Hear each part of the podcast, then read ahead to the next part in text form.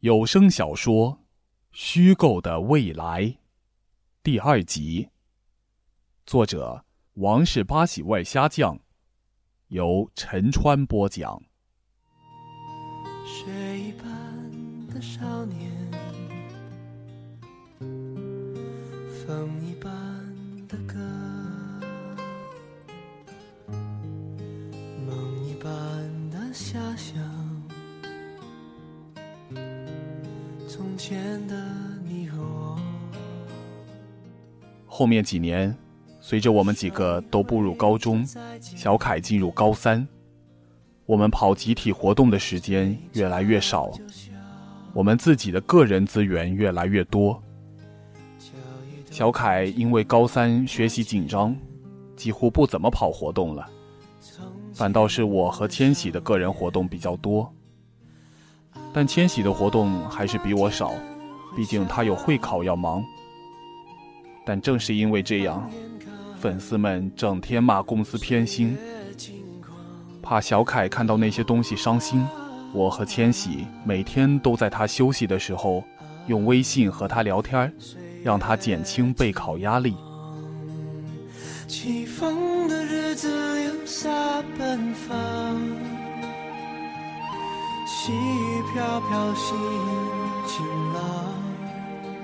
几个月的时间一眨眼就过了，小凯顺利的考入北京的一所综合类大学，而千玺也进入高三。小凯因为上了大学，跑活动的时间特别多，而且又是在北京，所以当时很多颁奖典礼都是小凯代表我们组合去参加的。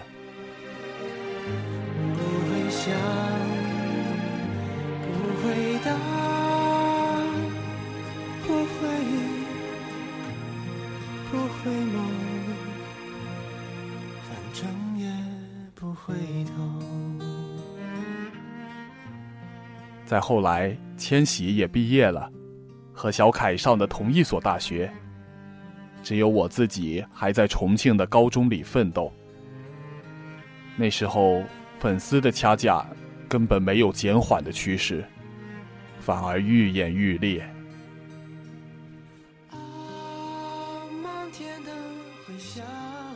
二零一九年三月一号，我正式进入高三备考阶段。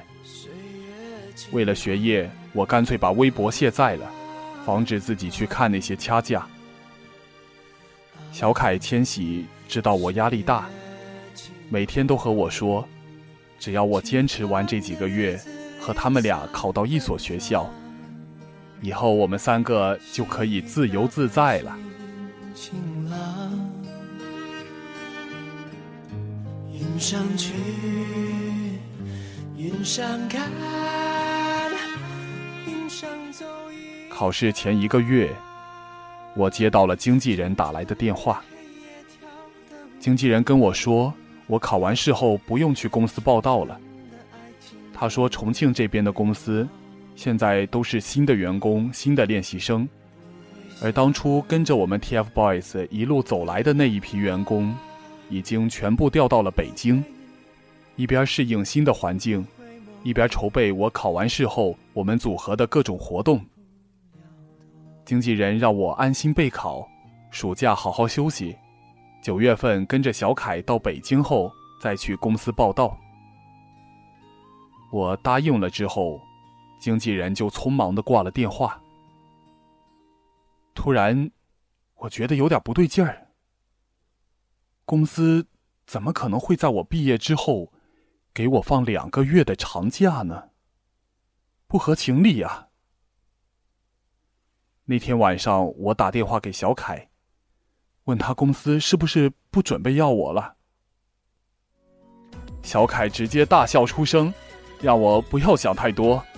他说他六月中旬放了假，也会回来重庆过暑假的。那个暑假算是我们三个最后的假期，等我去北京报道之后，我们就要马不停蹄的忙工作了。所以这也算是给我一个毕业礼物了。他和千玺顺道沾沾光，放个长假。我半信半疑，但是他们俩经常在微信里和我聊天的时候畅想我们的未来，说二零二三年要在重庆和北京各开一场十年之约演唱会，一场八月六号，一场四月十五号。然后我们可以在学校外面租房子，每天住在一起，互相监督，互相帮助，一起进步。我慢慢的就放下了不安，相信了经纪人的话。那就期待吧，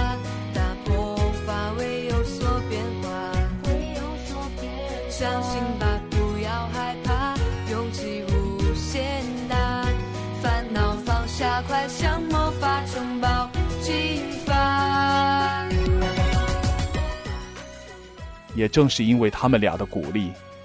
我的心态好了很多，很顺利的和他俩考上同一所大学。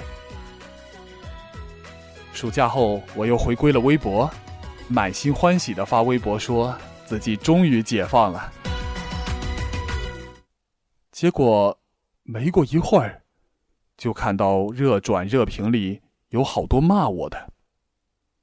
以前那些读维暗地里骂的脏话，现在竟然直接骂上热门了。我无力的摇摇头，叹了口气，关了微博。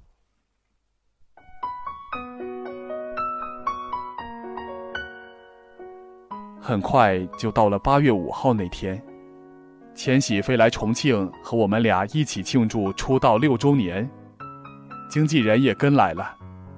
经纪人在酒店给我们三个录完给粉丝的感谢视频之后，就又马不停蹄的飞回了北京。说是给我们组合复出要筹备的东西太多了，都忙不过来了，所以要赶紧赶回去。我哭笑不得，因为千玺过来之后会住一个星期，在重庆好好玩一下，所以我们三个就在南平万达那里的酒店订了一间房住着，出去玩也方便。第二天早上八点零六分。组合官博准时发布了我们录制的视频，但是我们三个睡到九点才起床，在酒店吃完早餐后，已经十点了。我擦了擦嘴，拿起手机，打开了微博。我本以为刷新后会看到粉丝们激动的喊着“终于等到这天”的样子，可是没想到，刷新之后。满屏幕都是人身攻击我们三个的话，我刷了将近一百条，都是掐架。当时我觉得自己头晕目眩了，怎么会这样？这简直是我们出道以来我见过的最可怕的一场掐架。那些毒唯用的词语已经满屏幕乱飞了，这些粉丝到底怎么了？小凯和千玺看我脸色苍白，赶紧关心的问我怎么了。我扶着头，无奈的说了微博上的情况。结果他俩见怪不怪的笑了一下。小凯说：“你是太久没上网了吧？这些事儿我们俩都已经习惯了，不用理会就好了。”说完就站起身来，整理衣服准备走。千玺也起身向我走来，一把抢过我的手机，装到了他自己的包里。然后把我从椅子上拽起来，说：“你别想那么多了，出来玩要开心啊！走了走了，反正那些东西也影响不到我们的感情。”就是就是，小凯在一旁搞笑的附和道。我好笑的白了他俩一眼，然后我们三个。一起向餐厅外走去。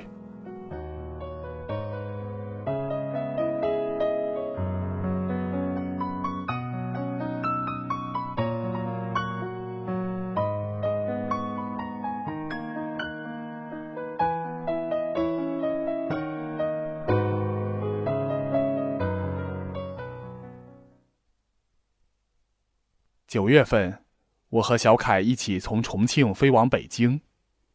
千玺开车在机场接我们俩，我们三个乔装打扮了一下，还真的没人认出我们来。小凯和千玺早就在学校附近的小区里租好了房子，我们下了飞机就直奔那儿。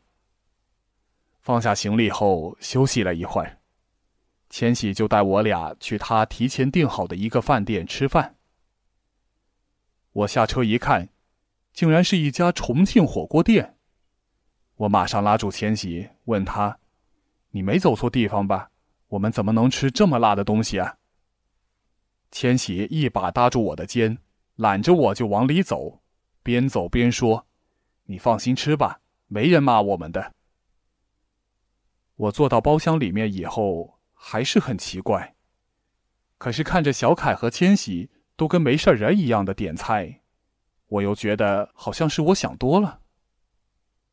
直到那一锅红油锅底被端上来的时候，我才想明白。一定是出事儿了，而且和公司有关。服务员放下锅就出去了。我看着正在慢慢冒热气的红汤，低声问道：“到底出什么事儿了？是不是公司那边有什么问题？”千玺和小凯准备拿调料的手顿住了。我眼前一暗，果然出事儿了。公司倒闭了，组合解散了。小凯手里紧紧的抓着筷子，低头看着自己的碗，说道：“我一愣，随即震惊的问道：‘你说什么？怎么可能？什么时候的事情？为什么我一点消息都不知道？’王源，你别激动，你听我说。”千玺犹豫了一下，开口说道：“其实，早在五月初的时候，公司就运营不下去了。因为我们三个的学业问题，我们不能一起跑活动。但是我们接个人资源，很多粉丝都在抵制，骂公司、骂合作方，导致公司不敢再接个人资源，而且合作方也不敢找我们跑活动。”所以公司一直是入不敷出的状态。那次经纪人给你打电话，不是和你说让你放假不需要去重庆的公司那边报道了吗？其实不是换了新的员工，而是把地方卖了。那里现在是别的公司的地方了。经纪人他们的确是来北京了，但是不是筹备出道事宜，而是准备。关闭公司的事情。